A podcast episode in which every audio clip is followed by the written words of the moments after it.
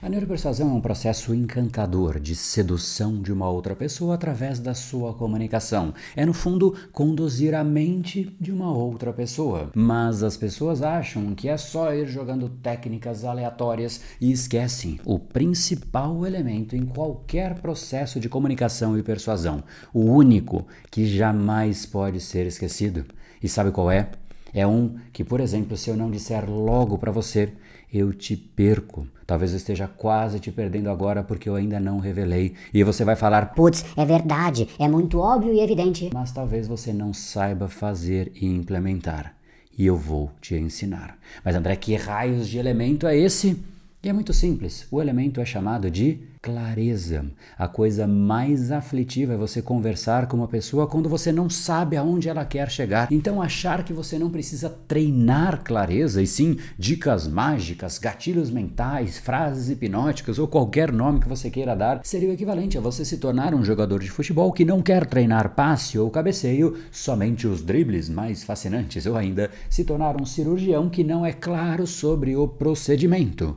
Assustador isso, não é mesmo? Então, como você faz isso na prática? A primeira coisa obrigatória é que você precisa entender que a outra pessoa não pensa como você. Você enxerga o mundo não como ele é. Você enxerga o mundo como você é. E da mesma forma, a pessoa te ouve como ela é e não como você gostaria que ela te ouvisse. E esse é o maior problema da comunicação. Você vai tender a começar a falar de acordo com o que é importante para você. E se você não declarar o motivo de uma forma explicitamente clara, o que você quer com a conversa, a pessoa vai simplesmente criar uma história mental na mente dela, que você não tem nenhum tipo de controle. E aí simplesmente você perdeu a pessoa. Às vezes você está lá para ajudar a pessoa e ela está pensando: o que, que esse cara quer aqui de mim? Eu não vou nem aceitar ajuda, porque de fato ela pode querer alguma coisa. Mas quem disse que você está lá para ajudar por interesse? Se por outro lado você virasse para a pessoa e dissesse: Hoje eu vim aqui só para te ajudar, porque ontem eu fiquei te devendo essa informação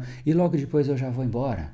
Ponto. A pessoa não vai ficar achando que você quer algo porque você declarou que não espera nada em troca. Então, três coisas são essenciais: o objetivo, o porquê e o detalhamento. E eu vou dar um exemplo disso. Vamos supor que você é um representante que visita médicos e você vai de fato conversar com os médicos e você chega num escritório e vira: Olá, doutor, eu sou um representante da indústria farmacêutica XYZ e eu vim aqui te apresentar um produto novo e te dar de presente algumas versões gratuitas, porque o senhor é um médico muito importante para o nosso público. Esse produto é também relevante para esse público porque ele faz isso e isso e isso. Nível de poder disso é 10, porque a pessoa naturalmente ela sabe exatamente o que esperar e por que você está falando daquele produto. Esse produto é importante para o mesmo público e vocês se conectam. Então, todos os argumentos que você for oferecer a respeito daquele produto, este médico vai prestar atenção sabendo o porquê ele tem que prestar atenção. Mas em geral, as pessoas fazem completamente diferente. Elas chegam na sala e viram: Ô doutor, tudo bem? Tempo tá bom, né? Cidade hoje tá quente. Ontem choveu, nossa, chuva foi forte, trânsito tava demais. E nisso, o médico pensando aonde raios que essa pessoa quer chegar. E aí de repente você fala para ele: olha, a gente tem um produto novo. E aí você fica duas horas explicando sobre o produto e ele não sabe para que serve aquele produto, por que você está falando sobre aquele produto. No fim, quando ela já está cansada, tentando entender, aí ela fecha a equação, mas tudo que você falou no meio não foi tão bem aproveitado porque ela não soube em que aplicar aquilo que você estava dizendo. O nível de poder dessa mensagem é Zero. A clareza está para a comunicação, assim como a limpeza está para a alimentação. De nada adianta um caviar caríssimo se ele estiver completamente sujo. Quem quer isso? Sem clareza, sabe o que acontece?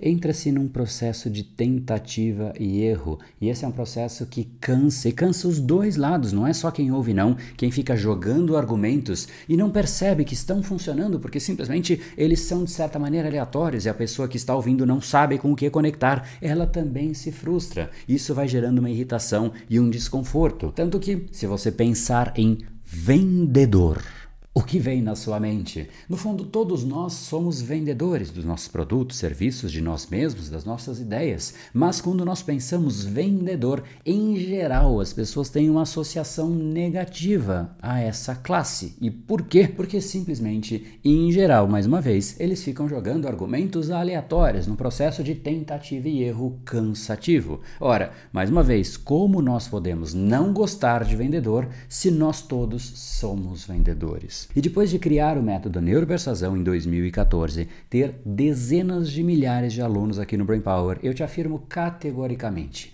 o que irrita no processo de venda não é a venda, é ficar tentando ou até insistindo de forma errada. Qualquer coisa que é feita de forma errada incomoda. Pensa numa aproximação homem e mulher. O cara faz tudo errado, diz o que não deveria, não deixa a mulher falar, fala por cima, discorda de tudo que ela fala. Eu sei que eu tô meio que exagerando, mas qual que é a mulher que vai gostar disso? Qual é a pessoa que vai gostar disso? Não há como você ter uma comunicação fluida se você não sabe aonde o outro quer chegar, se você não sabe por que você está conversando com a pessoa ou por que você está ouvindo a pessoa clareza. E eu espero que você tenha entendido e nunca seja a pessoa que chega no ambiente e vai falando de uma forma aleatória, tentativa e erro, sem antes declarar por que você está lá, qual é o seu objetivo, se for obviamente uma reunião ou uma interação social com algum objetivo. Se você vai sair com o seu amigo para conversar, não é necessário, mas se de fato você espera algo da pessoa,